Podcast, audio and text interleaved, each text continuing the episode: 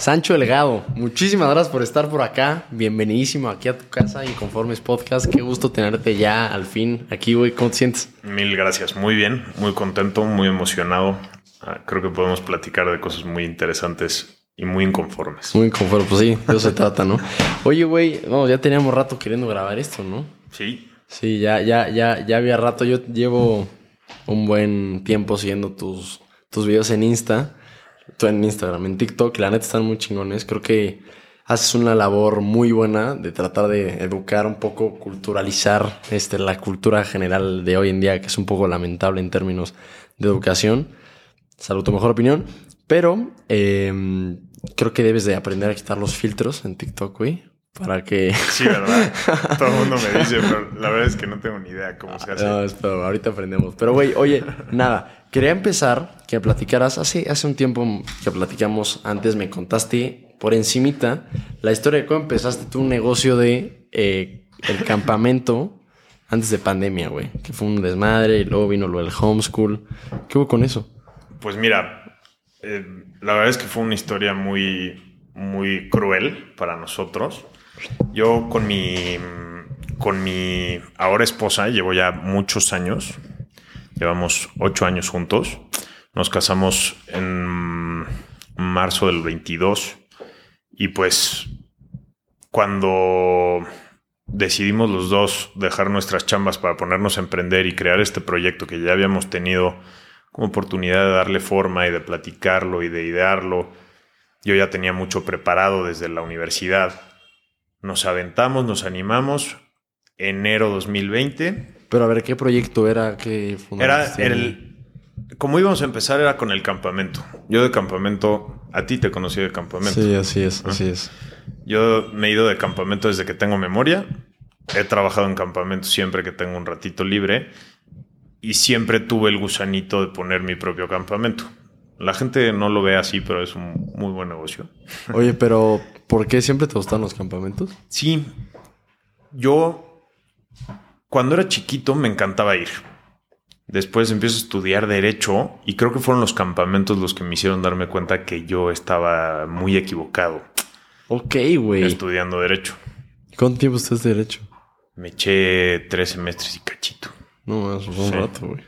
Ya luego me salí y me metí a pedagogía. Digo, eso es una historia este, aparte pero el cuando empiezo a estudiar pedagogía me doy cuenta que los campamentos son una súper opción en educación, que tenían talento para hacer eso y pues, ¿por qué no? Vamos a hacerlo. Yo ya tenía el gusanito, el gusanito que estuve arrastrando durante muchos años desde que salí de la carrera y pues diciembre del 2019 decidimos, venga, vamos a empezar. Enero empezamos, apostamos todas las cartas en enero del 2020 y pues dos meses y medio después todos a sus casas, se cancela todo. Pues al principio creo que a todos nos pasó, ¿no? Piensas, pues esto va a durar un par de semanas, un par de meses, un, hasta cuándo ya, por favor, ¿no? Y la verdad es que sí estuvo muy duro porque pues, sin trabajo, emprendiendo, ya sin ingresos, te empiezas a acabar tus ahorros, ya no sabes para dónde voltear a ver y mm, ahí tuvimos una oportunidad que, para mí es oro, ¿no? Este, es una de las mejores lecciones, que fue literalmente recibir una llamada, en, esto fue en junio,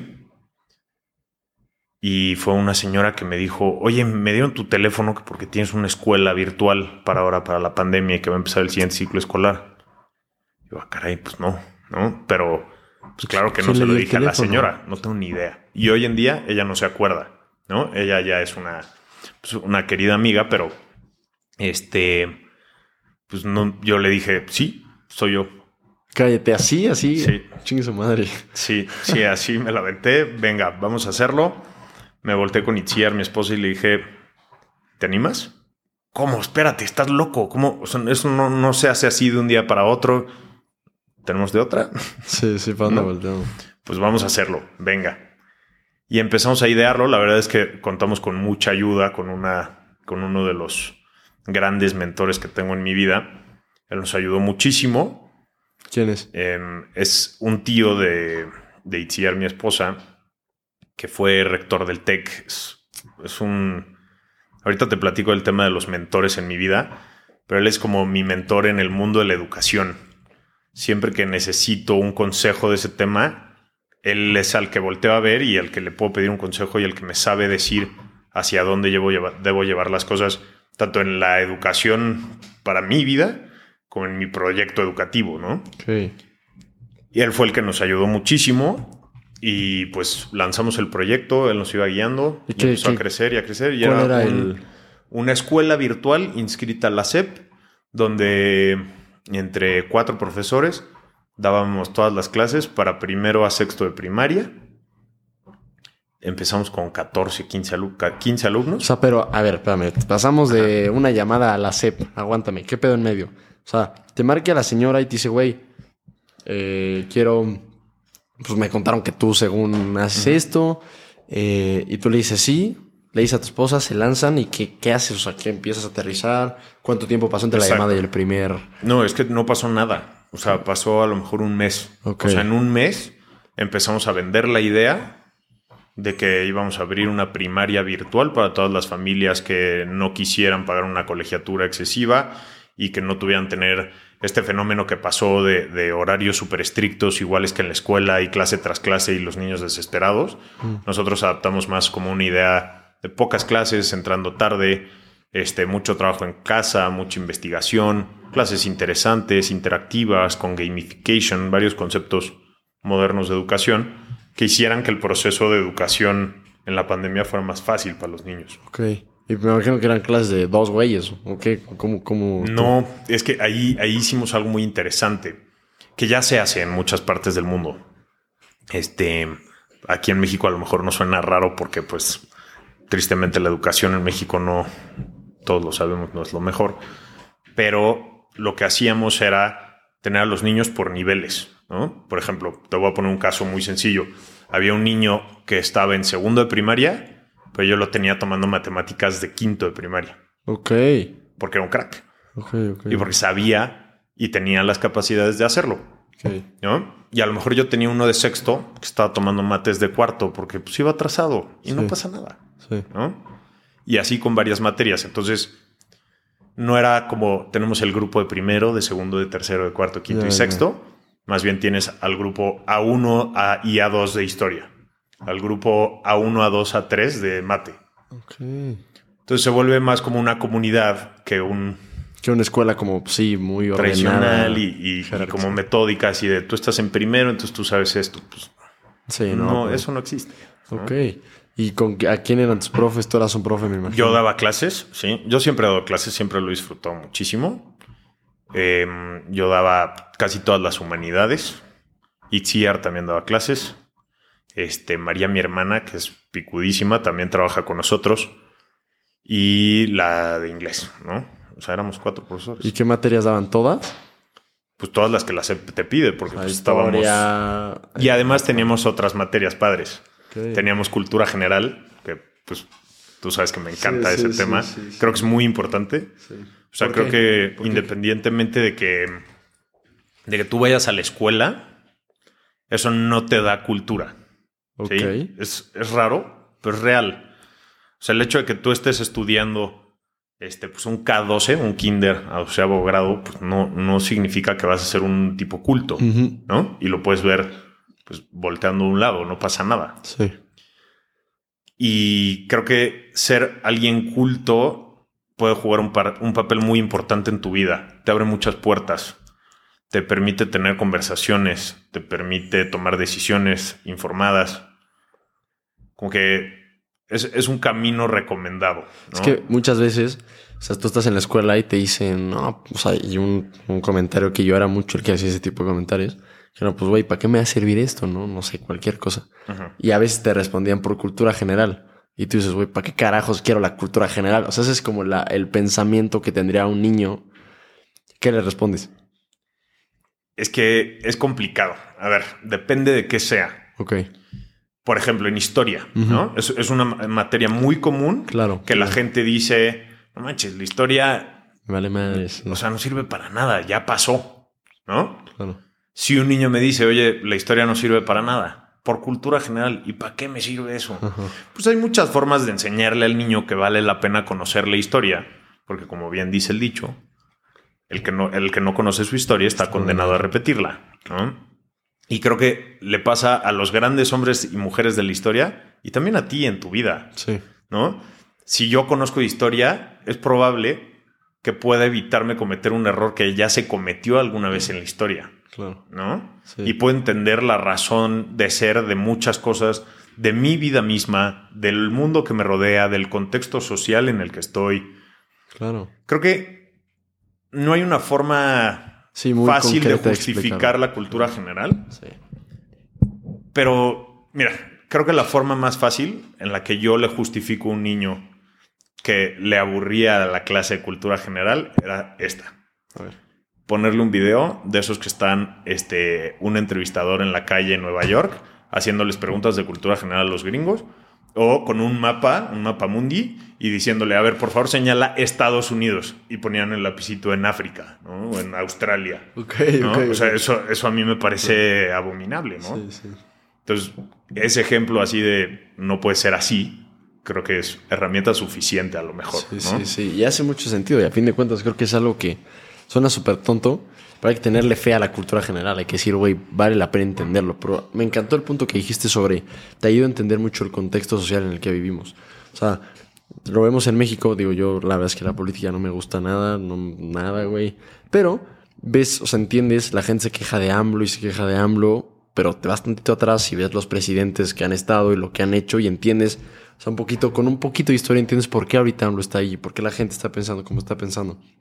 Y te da mucho más bagaje, ¿sabes? Como que tienes mucha- muchas más herramientas con que enfrentarte a lo que estás haciendo, sea vender guantes de portero o, o este, mm, hacer campamentos. Pero creo que era algo que vale la pena comentarlo, porque sí, yo era ese güey. Y todavía conozco a mucha gente que sigue siendo ese güey. ¿Sabes? De que por qué no tiene mucho sentido.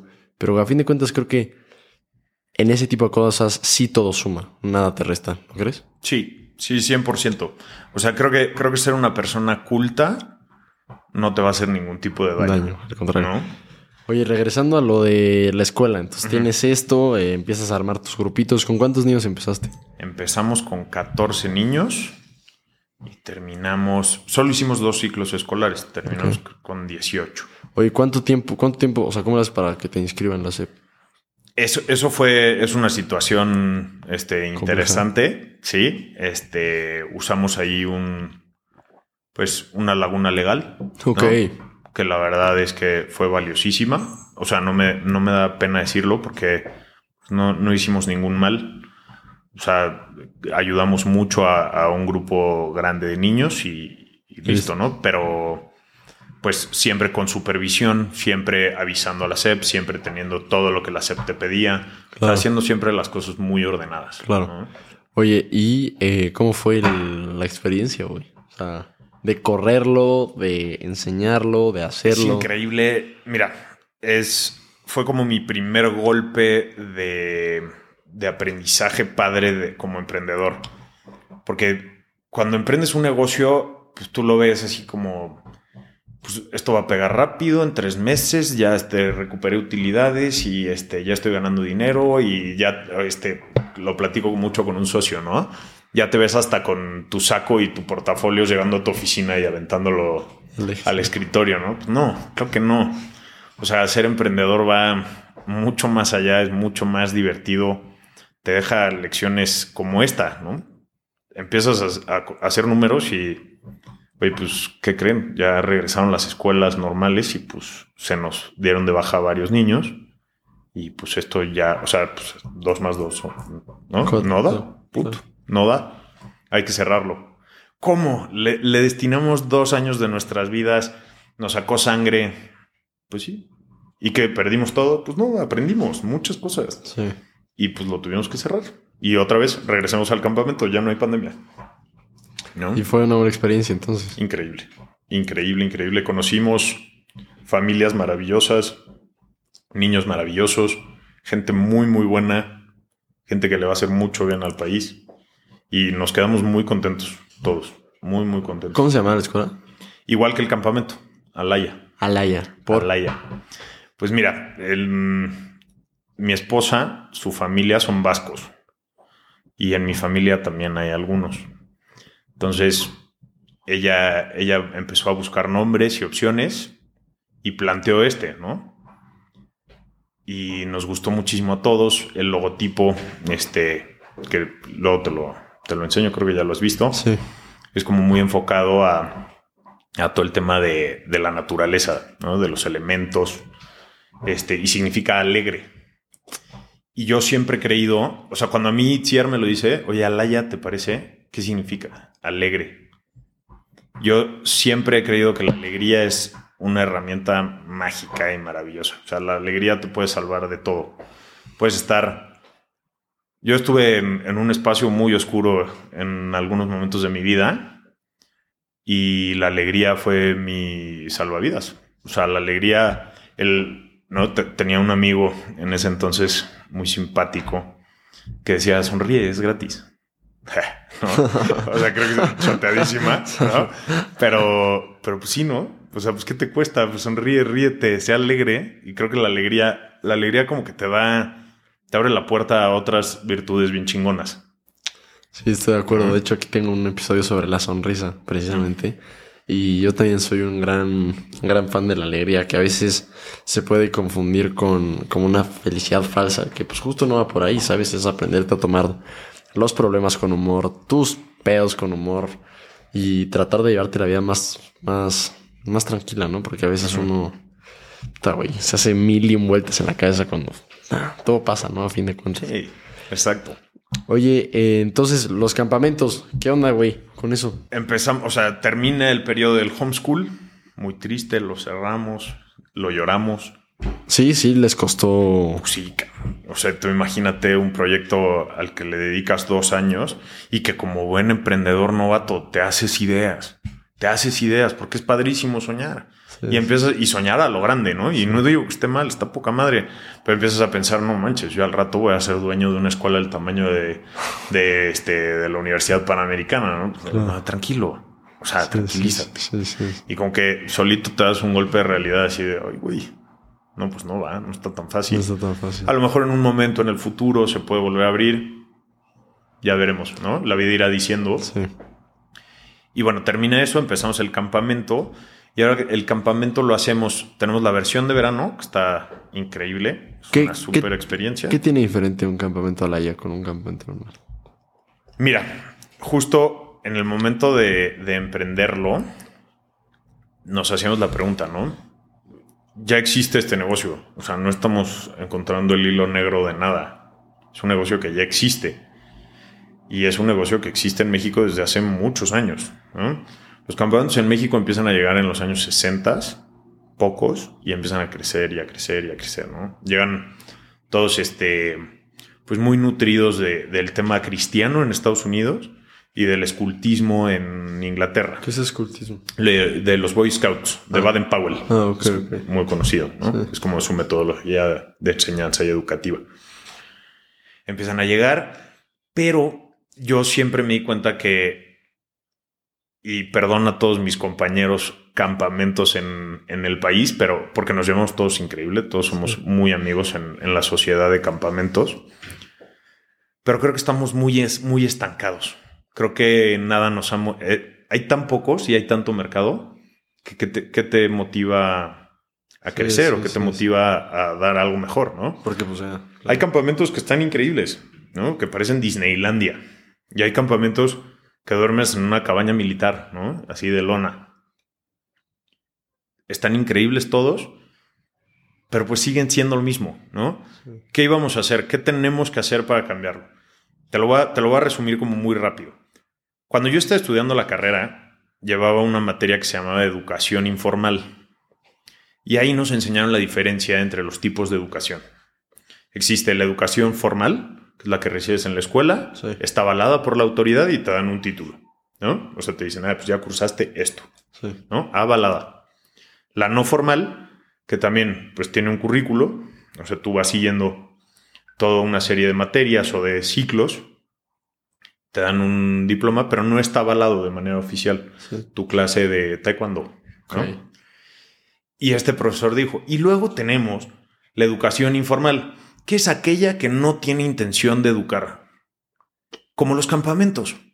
Y yo, espérame, brother. Estás completamente equivocado. Y si sí es eso, yo me encargo de que no lo sea. ¿No? O sea, un campamento no tiene la intención de educar. Se aprende en el campamento porque, este, porque se generan situaciones que te enseñan cosas. ¿Cómo, cómo estamos desaprovechando eso? creamos un modelo educativo basado en los campamentos para hacer que los campamentos sean un modelo de educación no formal. O sea, que yo sí te pueda decir, oye Rodolfo, tus hijos aprendieron esto en el campamento o van a aprender esto. ¿Sí? ¿Qué es lo que aprendes? Ahí te va, cómo funciona más o menos para que te des una idea. Este, este ejemplo siempre lo uso, pero creo que es el que mejor ejemplifica. Vamos a suponer que Rodolfo se quiere meter a la clínica de bici de montaña. Buenísimo. ¿Qué pasa normalmente? Pues ahí está tu casco, ahí está tu bici y sigue al de adelante. Chingale. ¿No? No te quejes, no llores y dale duro. Sí, sí, sí, pedalea. Ok. ¿Qué pasaría? Y qué fue lo que hicimos.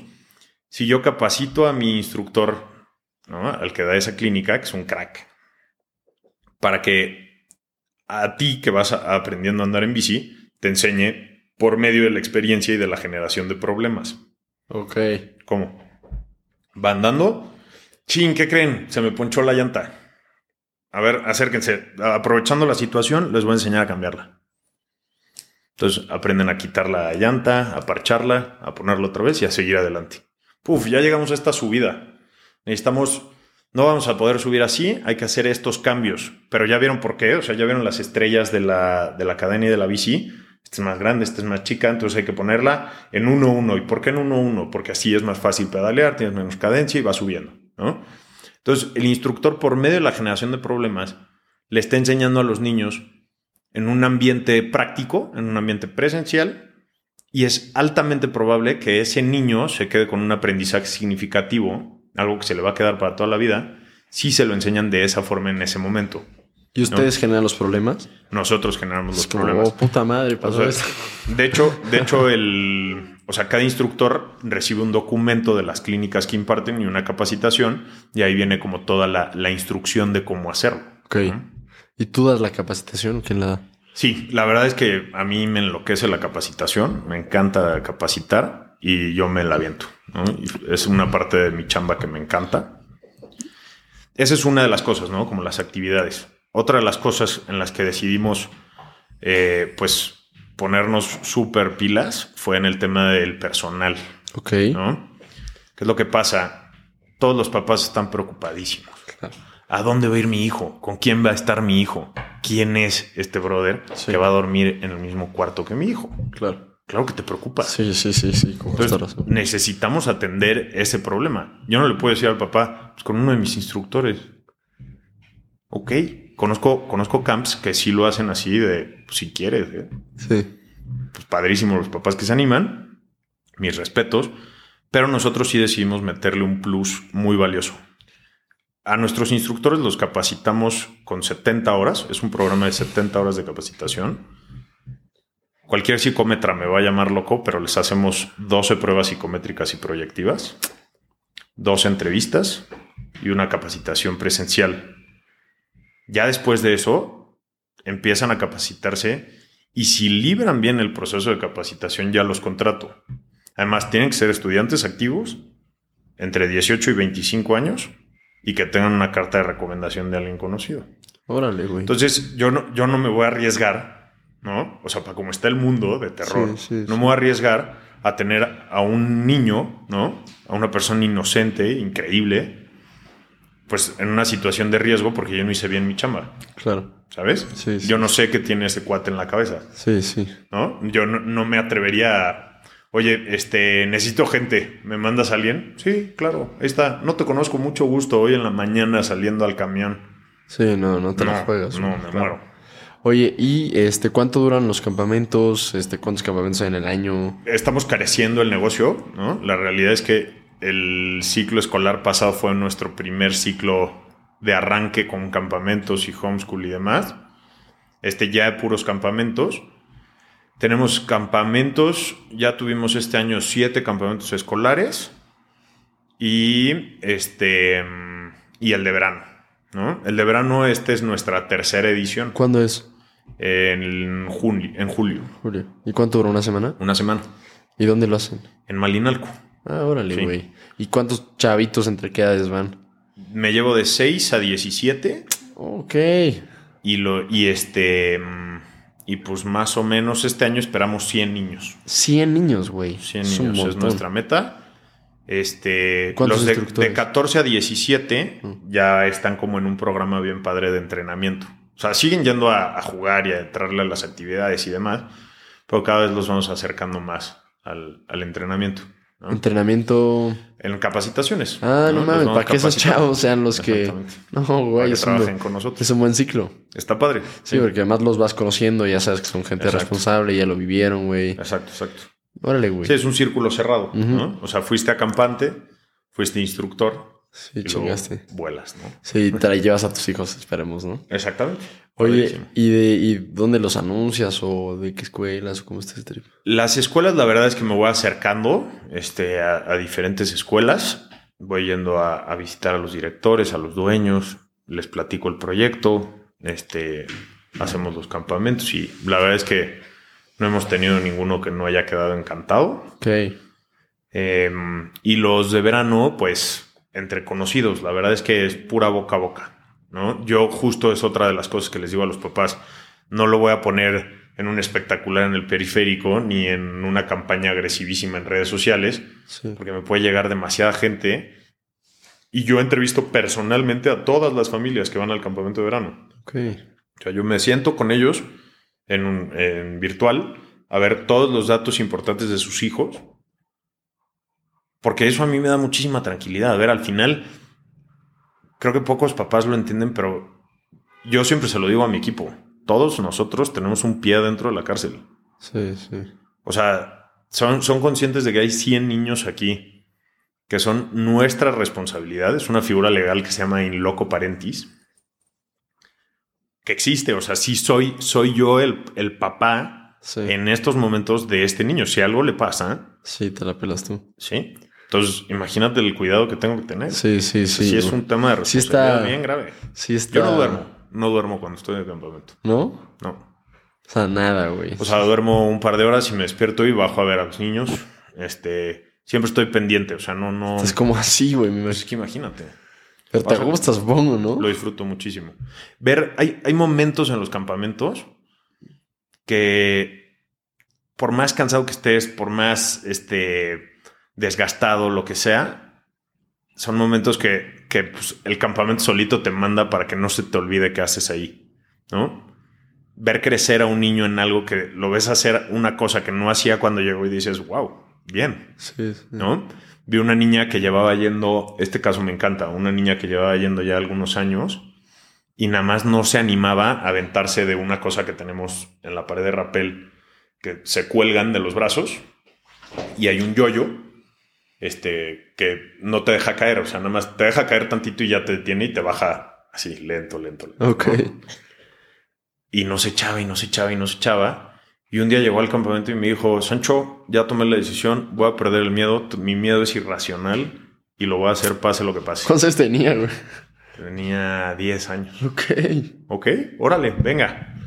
¿Se sube? ¿Lista? Sí, no lo voy a pensar. Sí se tardó tantito, sí lo pensó. Pero sí, o sea, después de haberlo analizado, ¡pum! Se aventó. ¿Mm?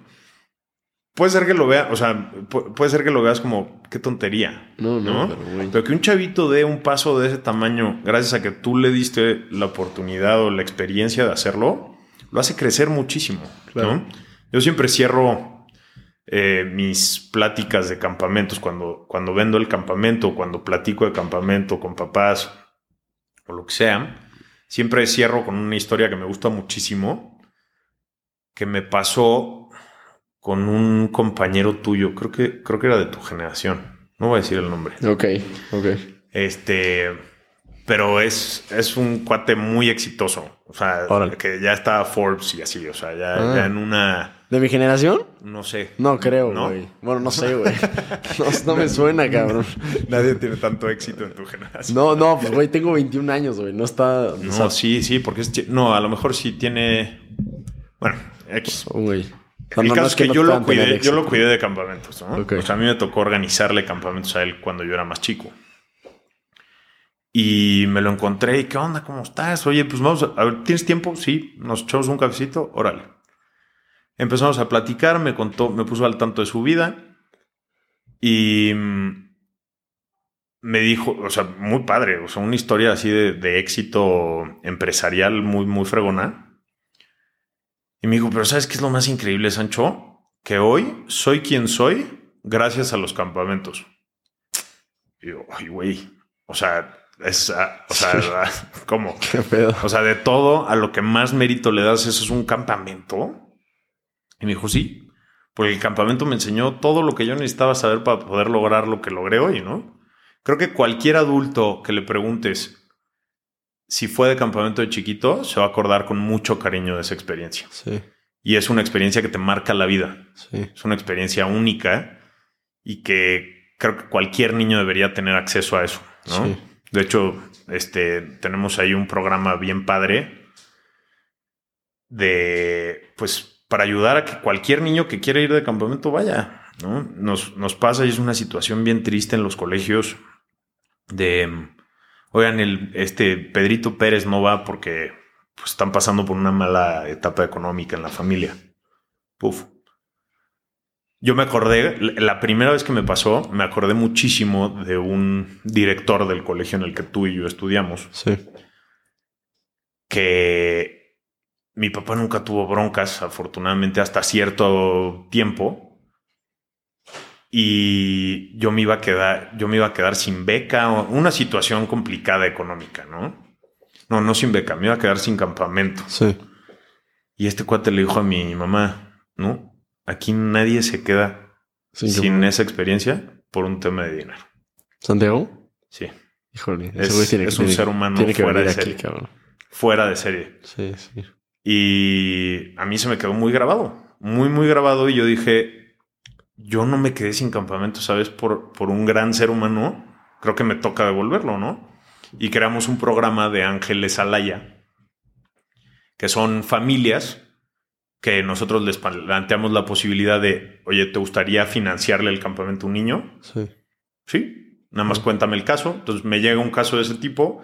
Yo, ok, redáctame tu caso, platico con ellos, oigan, Ángeles Alaya, esto está pasando. ¿Quién se anima? No, pues yo pongo la mitad y tú la mitad. Buenísimo. Y el niño se fue de campamento. No mames, qué chingón. Muy chingón. Eso está chingón, la verdad. Ahorita regresamos con el episodio. Deja de platicarte tantito de Collective Academy. Hace un par de episodios vino Pato Ichara, fundador de la Neo Universidad Collective Academy. Básicamente Collective es la Neo Universidad de Negocios que está neta revolucionando el aprendizaje para líderes en Latinoamérica. Yo tuve la oportunidad de formar parte de un programa de Collective y de verdad ha sido la mejor experiencia académica que he tenido. Teníamos clases como Personal Finance, Introduction to Computer Science, Design Thinking, modelos mentales, Storytelling, Entrepreneurship, Learning How to Learn, Introduction to Philosophy teníamos unas materias fascinantes y sobre todo si eres una persona con ambición, con ganas de asumir esta responsabilidad que es sacar adelante a Latinoamérica en el mundo de los negocios y revolucionar las organizaciones de la que eres parte, pues creo que Collective de verdad tiene algo para ti. Porque bueno, al menos creo que siempre he sido una persona bastante ambiciosa y con ganas de verdad transformar los lugares donde me toca trabajar, donde me toca colaborar con las personas que me toca hacerlo y Collective ha sido una parte fundamental. Si no tuviste oportunidad de escuchar el episodio 55 con Pato Bichara, vas a entender mucho mejor de lo que estoy hablando. También quiero decirte que en las notas de este episodio vas a encontrar un link donde te puedes registrar y podrás tener un poco más de información sobre Collective. Cuenta con que no te va a llegar spam, eh, no va a haber ofertas por todos lados. De hecho, solo tienen un newsletter que es buenísimo, que hablan de tecnología, de negocios. De hecho, si sigues su cuenta que es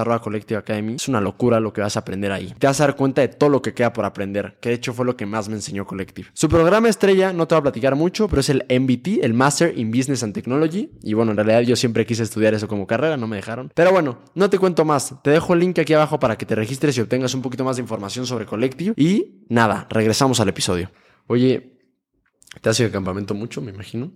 De instructor y de. Mm, y de acampante. ¿Qué crees que ha sido lo que más te ha enseñado en los campamentos? Uf, qué buena pregunta. Justo estaba sacando el número el otro día con, con Quintín, que seguramente lo conoces. ¿Va contigo Quintín? Sí, mucho. No mames, güey. él, es, él es mi mentor, ¿no? es, un, este es, un, duro ese güey. Hace años no lo veo, pero es un duro. Me acuerdo que jugábamos Nazgul y me reventa los hijos cada vez que jugamos, pero sí. gran tipo. Sí, es pues este un gran ser humano, sabe muchísimo de este tema y él me enseñó todo. Pues él, este, echando números, él va, creo que está pegándole al campamento mil. ¿Qué? Sí. No, güey, hijo, chinga. Y yo, pues yo estoy muy lejos, ¿no? Pero pues, tampoco tengo poquitos, yo llevo como 250. No, yo llevo como 6, güey. O sea, no mames, no mames, es un chingo, güey. Sí, sí, sí, padrísimo. Pero bueno, o sea, me preguntabas qué es lo que más me ha este. ¿O qué enseñanzas puedes sacar? ¿Qué enseñanzas me deja un campamento? Mira, creo que la primera, la primera que te deja cuando eres chico es entender que hay un mundo más allá de tu casita, tu familia, tu comodidad, porque tienes que aprender a, pues, aquí no estoy comiendo lo que me dan de comer, o a lo mejor no me toca comer en algunos campamentos más salvajes, este, o tengo que caminar para subir el Iztaccíhuatl y pues no, no puedo ser yo el de, ay no, ya me cansé. resiliencia. Aguanta, papá. O sea, y es, es la fortaleza, o sea, el, creo que es la mejor enseñanza, la fortaleza, el no rendirte es increíble. Y la que, la que más valoro es la que te decía hace rato, ver el crecimiento de las personas que van con nosotros, instructores y niños, ¿eh? Cómo, cómo aprende, todo lo que aprende un niño en una semana o en dos, es una locura. O sea, no, no, no. Imagínate que te meto a un año intensivo de aprender lo que sea. Eso es un campamento pero en una semana. Aprendes un montón de cosas porque las estás viviendo, estás viviendo la experiencia. Ahora, si te ves un buen rato haciendo campamentos todavía? Sí. ¿Sí? Sí. Oye, sí, sí, se llama Alaya, ¿no? Me imagino. Alaya. Alaya. ¿Y eh, cuánto tiempo llevas ya en esto, eh? Ahorita cumplimos cuatro años. Cuatro años. Ahora, me gustaría pasar tantito al tema de TikTok, güey. El, profe.mx. El se dedica. a unas preguntas de cultura general. A ver, güey, a ver qué tan jodido estoy. Este, no, a ver. Sí, te dedicas a hacer preguntas de cultura general, ¿no? Básicamente. Pues más, más allá de preguntas de cultura general, o sea, tengo como varias secciones. A ver. Los lunes, pues el lunes de quiz, ¿no? El martes, eh, todos los días se aprende algo nuevo. Miércoles de palabra nueva. Jueves de historia en un minuto viernes de datos curiosos, sábado le pregunto cosas de cultura general a la bandita donde yo estoy, o sea, si estoy en una boda o en una comida o con mi familia, ahí les pregunto, y el domingo descanso. Órale, güey, si tienes un calendario así de que, güey, hoy... ¿Y grabas ese día y subes ese día? Pues es que no es lo recomendable, pero sí, casi siempre sí, es que no me da la vida, pero me encanta, entonces no lo, hay veces que sí lo descuido, la verdad. Me encantaría decir, no, los lunes los dedico solo a TikTok y voy a grabar todos los videos de la semana y ya los voy subiendo muy complicado. No, está cabrón. Ya a mí me pasa lo mismo, güey. Oye, ¿y en qué? O sea, ¿por qué decidiste hacer eso? O sea, ¿qué? Pues justo en la pandemia estaba aburridísimo y... ¿Llevas desde la pandemia? Sí. O sea, llevas un rato, güey. No, pero no en TikTok. Ah, ok. O sea, empezó la pandemia y mm, un día le dije, oye, pues vamos a abrir un canal de cultura general, te late, me ayudas con el diseño y demás. Sí, pues órale. Y abrí el Instagram y eran como imágenes históricas, frases célebres y datos curiosos. Ok. Abrimos eso, no pegó nada, creo que tengo 900 seguidores en Instagram. Pero X, daba clases, eso me gustó muchísimo en la pandemia, di clases de temas de cultura general que estaban poca madre, disfruté muchísimo. Y pues años después, no me acuerdo quién me dijo, baja TikTok, te va a gustar, hay buenas cuentas. Lo bajé y como a la semana dije, pues ¿por qué no estoy subiendo videos? Mm. No, pues los voy a subir de una vez. Y empecé a subir así como de datos curiosos que se me iban, se me iban ocurriendo. Y luego ya este, una amiga que a eso se dedica, me empezó a ayudar a darle forma y estructura y demás. Y este. Y pues ahí va. La verdad es que me gusta muchísimo, lo disfruto un montón. A ver, hazme alguna pregunta, tres preguntas de cultura general, güey. no te pases, güey. A ver. A ver, pero ¿de qué tema? Dime un tema mm, en el que eres bueno. Güey, la neta, cultura general no soy tan bueno en los temas, pero ¿qué temas pueden ser? Historia. A ver. ¿De México? Universal. Universal. Historia universal. Eh, ¿El asesinato de quién? provocó, es una de las causas de, la, de la Primera, Guerra, Mundial. ¿Del Duque de Austria? Ajá. Ah, vamos, carajo, vamos, güey. Del archiduque Francisco. Ah, casi, casi, casi, venga, no, Bien, bien. Este, a ver, de geografía. Sí. ¿Sí? Creo. ¿De Europa? ¿Geografía de Europa? Sí, a ver. ¿Una capital? Ok. Ok. ¿Capital de Finlandia? ¿Helsinki? Sí. este, a ver, ¿qué otro tema de literatura? Sí, date. ¿Quién escribió Los Tres Mosqueteros? ah, ah no mames, este...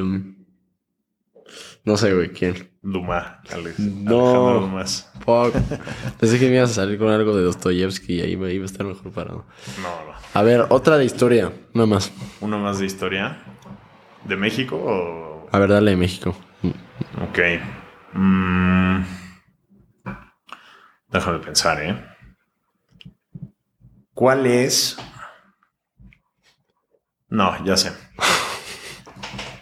¿Cuántos años, fácil, cuántos años estuvo Porfirio Díaz en el poder? 30. Bien, fácil. Ah, bien, bien. Bueno, no estuvo tan mal, güey. No estuvo, no, bien, no estuvo tan mal, güey. Todas. No estuvo tan mal. Este, no, 3, de 4. Es que la neta, está, está muy divertido. Siempre que veo estos videos digo como, güey, trato yo de... Pues es que, ¿sabes qué? O sea, creo que normalmente estamos acostumbrados a, a que la información como que nos da hueva buscar.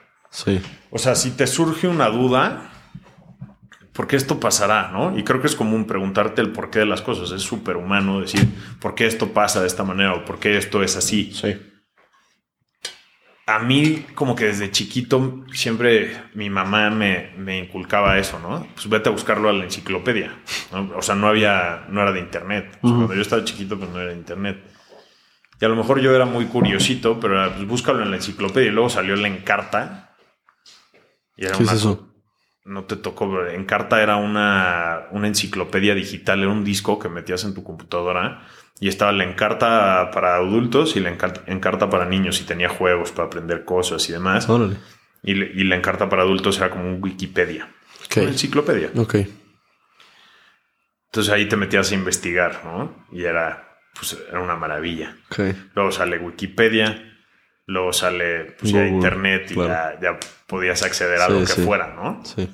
Entonces, la verdad es que yo disfruto muchísimo así de, de tengo esta duda, ¿por qué, ¿por qué pasa esto? ¿Por qué esto es así? ¿O por qué tal? Pues me meto, lo googleo, lo apunto en mi lista. Y luego ya tienes algo que y luego ya, lo meto, ¿no? Luego son tonterías, o sea, luego, si reviso ahorita mi lista digo, qué, qué estupidez estaba yo pensando, ¿no? Pero, pero sí, o sea, te, te digo que te, vas este como empapando de cositas que a lo mejor no, sabías, pero vas como que la curiosidad, o sea, estar de curioso y curioso y curioso, ¿no? Así como, ¿por qué no voy a saber esto? O sea, ¿cómo me voy a quedar con la hueva de decir, no, pues quién sabe? Sí, no, pues no, bueno. Oye, a ver, voy a pasar una sección de preguntas un poquito más concretas. Las respuestas no tienen que ser concretas. Las preguntas solo son. Entonces, a ver, yo entiendo que te gusta leer, ¿no? Esto que me digas, me gustaría que me dijeras algún libro que ha cambiado mucho tu manera de pensar. No soy muy fan de, leer este libros de autoayuda y de no, no tiene que ser. hábitos y demás. No, soy tan fan, he leído, ¿no? No, pero, no tiene que ser. Puede ser alguna, alguna. Digo, he tenido respuestas muy variadas para esa pregunta. Me han dicho desde 5am Club, güey. A Jorge Luis Borges, a Dostoyevsky. O sea, güey. Sí, creo que mi respuesta va más por ahí. A mí, creo que por, lo, por mi historia de vida, El Conde de Montecristo es un libro que me ha, que me ha marcado muchísimo. Me gusta mucho como esa idea de, de la preparación y de ir maquinando una estrategia para lograr un objetivo, creo que es, digo, es un poco maquiavélica, pero, sí, sí, sí. pero me gusta mucho, ¿no? Es, es una novela que disfruto muchísimo y que la he leído incontables veces. ¿Cuál es un libro que crees que todo el mundo debería leer? No, no te diría que un libro. O sea, más bien te diría. Vayan de campamento. Lee. No. O sea, no, no, no te eches el libro. O sea, nada más lee. O sea, si lo necesitas, ya tienes un celular. O sea, tienes una biblioteca universal. O sea, tienes Claro. el faro de Alejandría en la mano. Abre tu celular y lee, ¿no? Cualquier cosa. Ok, me, me gustó mucho tu respuesta, cabrón. Si pudieras escribir algo en el cielo para que todo el mundo lo viera, ¿qué escribes? El lema de Alaya. ¿Cuál es? Pero siempre, pero en español. O sea, es que semper laetus, como siempre alegre, Semper Laetus. Ok. pero lo pondré en español, porque si no nadie lo va a entender. No entendí. Le pondré siempre alegre. Siempre leer. Órale, güey. Sí, Mi respuesta es sonríe más, entonces bastante similar. bien. Ok, güey. ¿Qué te ¿Quién, ¿Quién te parece alguien muy inconforme y por qué? Justo te platicaba cuando, cuando estábamos hablando de todo esto, que yo tenía cuatro grandes mentores en mi vida, A ver. ¿no? Y creo que ellos cuatro son inconformes a su manera Ok.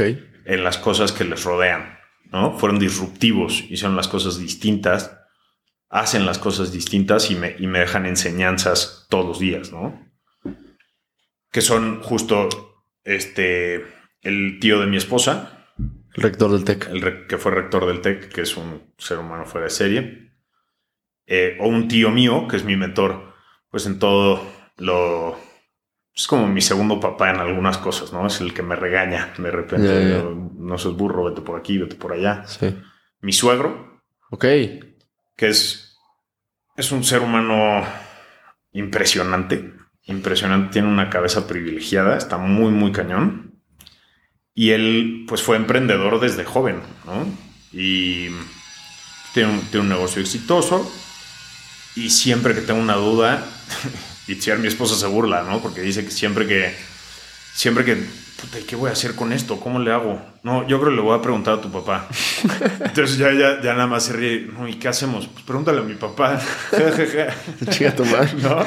Pero, pero padre, o sea, la verdad Sí. es que, que es un cuate súper atinado, es, es una gran, gran persona. Y la cuarta, pues obviamente es mi esposa, que es mm, indescriptible, ¿no? Es una mujer, la verdad, mis amigos se burlan, ¿no? Y dicen, no sé qué hace contigo.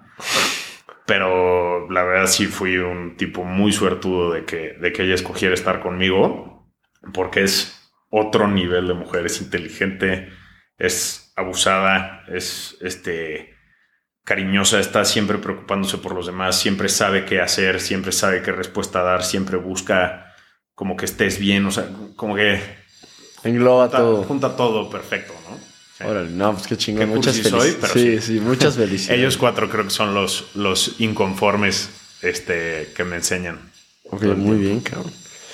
Si pudieras elegir, bueno, creo que esto ya lo tienes claro, pero si pudieras elegir un problema para resolver, ¿qué resuelves? Yo me enfocaría al tema, al tema de la educación, ¿no? Un poco cliché, Sí. pero pues zapatero a, su- a tus zapatos, ¿no? Creo que es en lo que soy competente y este, y creo que si pongo mi granito de arena con cosas como el camp, como el TikTok, pues Vas, vamos a ayudar a resolver el problema, ¿no?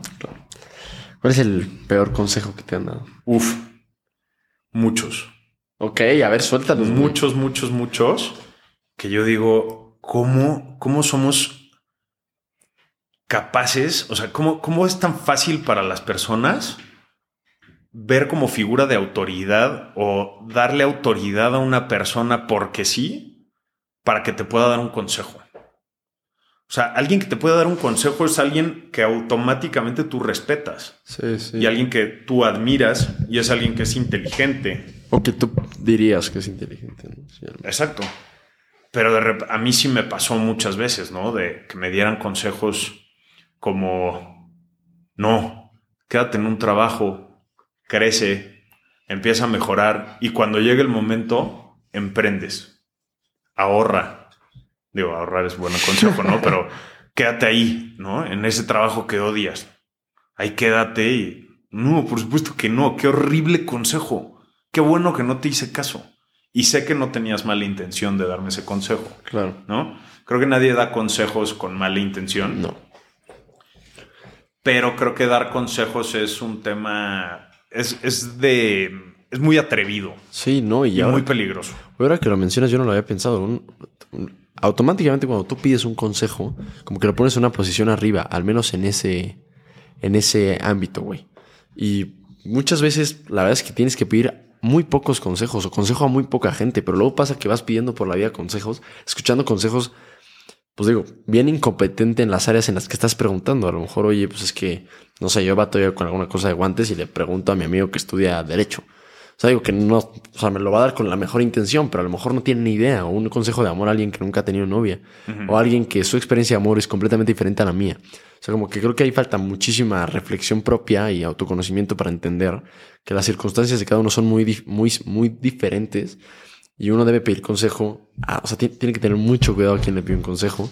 Y tiene que incluso pens- o sea, pensarlo mucho previamente. ¿Qué consejo vas a pedir? Porque simplemente vas. O sea, siento, digo, los consejos no es algo en lo que hubiera reflexionado, pero me hace mucho sentido. Eh, me gusta, güey. El mejor consejo. No sé. Es que te digo, estas preguntas así ex- de exclusividad me matan, ¿no? Así como la del peor. pues, ¿Algún buen consejo que recuerdes? Un buen- Sí, hay uno que me gusta muchísimo. Creo que es muy ególatra, es un consejo muy ególatra, Ok. pero creo que le sirve a cualquier persona en el mundo, ¿no? Porque te- ese consejo te regala una lección de humildad constante, ¿no? Que es, em, acuérdate siempre que toda mariposa fue oruga, ¿no? Como, creo que ahí- está ese mismo refrán, pero en como de si eres un pavo real, volteate a. Si te sientes pavo real, volteate a ver las patas, ¿no? y es eso, ¿no? O sea, si ya te estás sintiendo el chingón y te estás mamoneando y empiezas de "Ay, puta, soy el- Sí. lo máximo, tranquilo, güey. Acuérdate que fuiste una oruga y la pasaste mal y te tocó pasarla mal y te tocó chingarle y te to- y- o te sigue tocando. Entonces, no Sí, te sientas bájale tu pedo. mariposa. Me gusta, güey.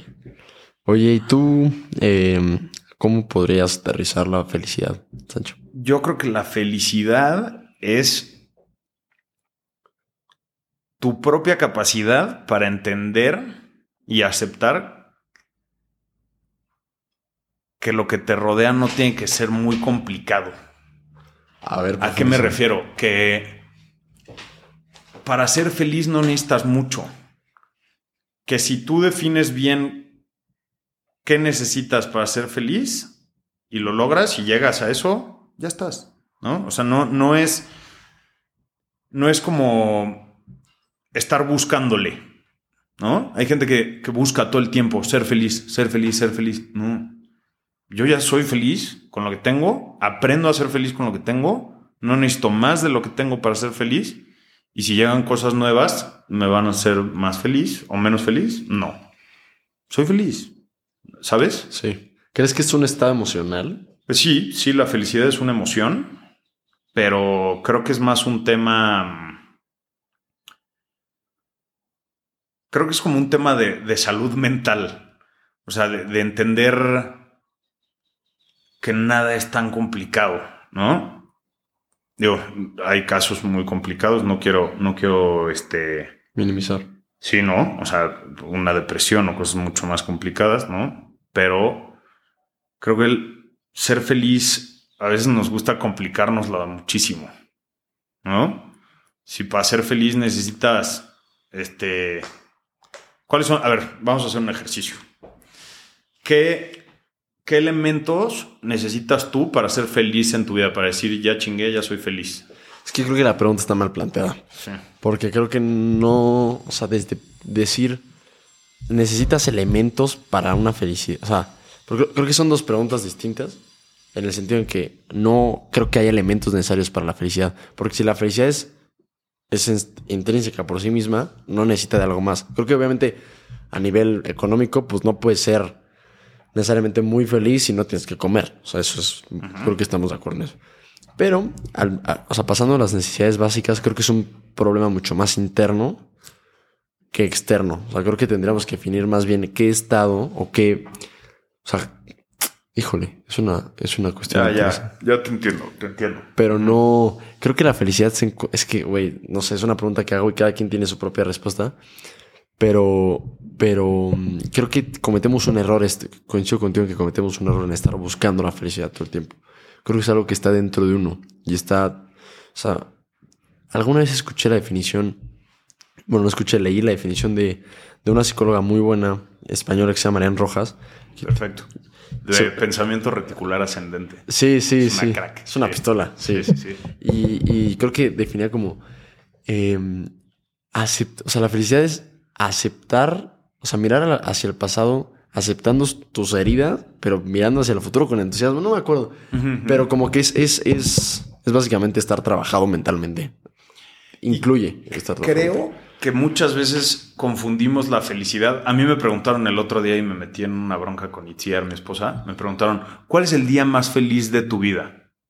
Y yo dije, rápido, así. Y me acuerdo perfecto, porque es, o sea, para mí fue una locura, mi despedida de soltero.